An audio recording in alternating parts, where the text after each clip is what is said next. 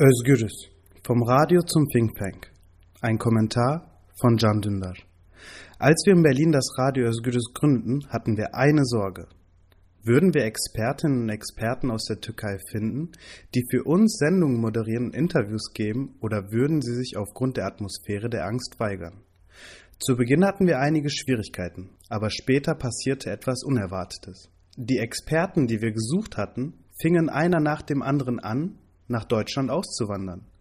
Heute können wir nahezu jedem Thema einen Experten oder eine Expertin finden, der aus der Türkei gekommen ist. Zum Beispiel Corona. Die tägliche Sendung des Genetikers Dr. Çağan Kızıl, die er aus Dresden macht, zählt zu den meistgehörten Sendungen des Radios. Umweltprobleme? Ozan Zeybek von der Bilgi-Universität ist nun Fellow am Forum Transregionale Studien in Berlin und moderiert eine der interessantesten Sendungen unseres Radios gemeinsam mit seiner Ehefrau Hilal Alkan. Genau wie er ist sie eine Wissenschaftlerin für den Frieden. Seine Studentin aus Istanbul, Ella Bilhan, meldet ihnen jeden Morgen die Nachrichten aus der weltweiten Presse. Wenn es um die Wirtschaft geht, wenden wir uns an Ümit Akçay, der seit drei Jahren Dozent an der Hochschule für Wirtschaft und Recht in Berlin ist. Wenn es um Film geht, an den Regisseur Mustafa Altoklar, der seit vier Jahren eine Schauspielschule in Berlin leitet. Zig Akademiker, die aus der Universität entlassen wurden, weil sie für den Frieden unterschrieben hatten, sind nun auch in Deutschland. In den vergangenen Monaten hatten wir zum Beispiel von denjenigen, die neu angekommen sind, Muzafer Kaya von der Universität Potsdam und Aysuda Koleman von Bad College zu Gast. Mit Serkan Altunine, einem der Karikaturisten der Zeitschrift Penguin, sprachen wir über Satire.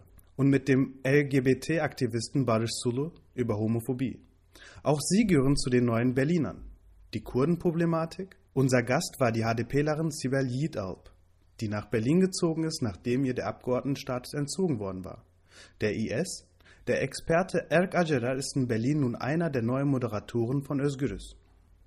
Wie man sogar dem Sendeplan eines Radios entnehmen kann, hat der durch die Repressalien ausgelöste Braindrain in den letzten Jahren Politiker, Akademiker, Journalisten und Künstler aus der Türkei gerissen und sie in Deutschland versammelt. Hunderte von ihnen sind noch an der Reihe. Ein großer Verlust für die Türkei, eine große Bereicherung für Deutschland. Das bietet uns eine sehr aufregende Gelegenheit. All diese Gehirne, die jeweils wichtige Namen auf ihrem Gebiet sind, in einer Denkfabrik zu vereinen, die unter dem Dach von Özgürüz gegründet wird. Wir wollen diese Köpfe zusammenstecken und eine Politik bezüglich der Zukunft der Türkei entwickeln. So machten es auch 1930 die deutschen Wissenschaftler, die vor den Nazis in die Türkei geflohen waren. Lassen Sie uns verkünden, dass wir diesbezüglich schon mit den Vorbereitungen begonnen haben. Und ich empfehle Ihnen, unsere Sendung heute Abend mit dem weltweit bekannten Rapper Ezel nicht zu verpassen, der sich neu der Auswanderungskarawane angeschlossen hat und von Istanbul nach Berlin gezogen ist. Euch allen eine schöne Woche. Beste Grüße, Ihr Can Dündar.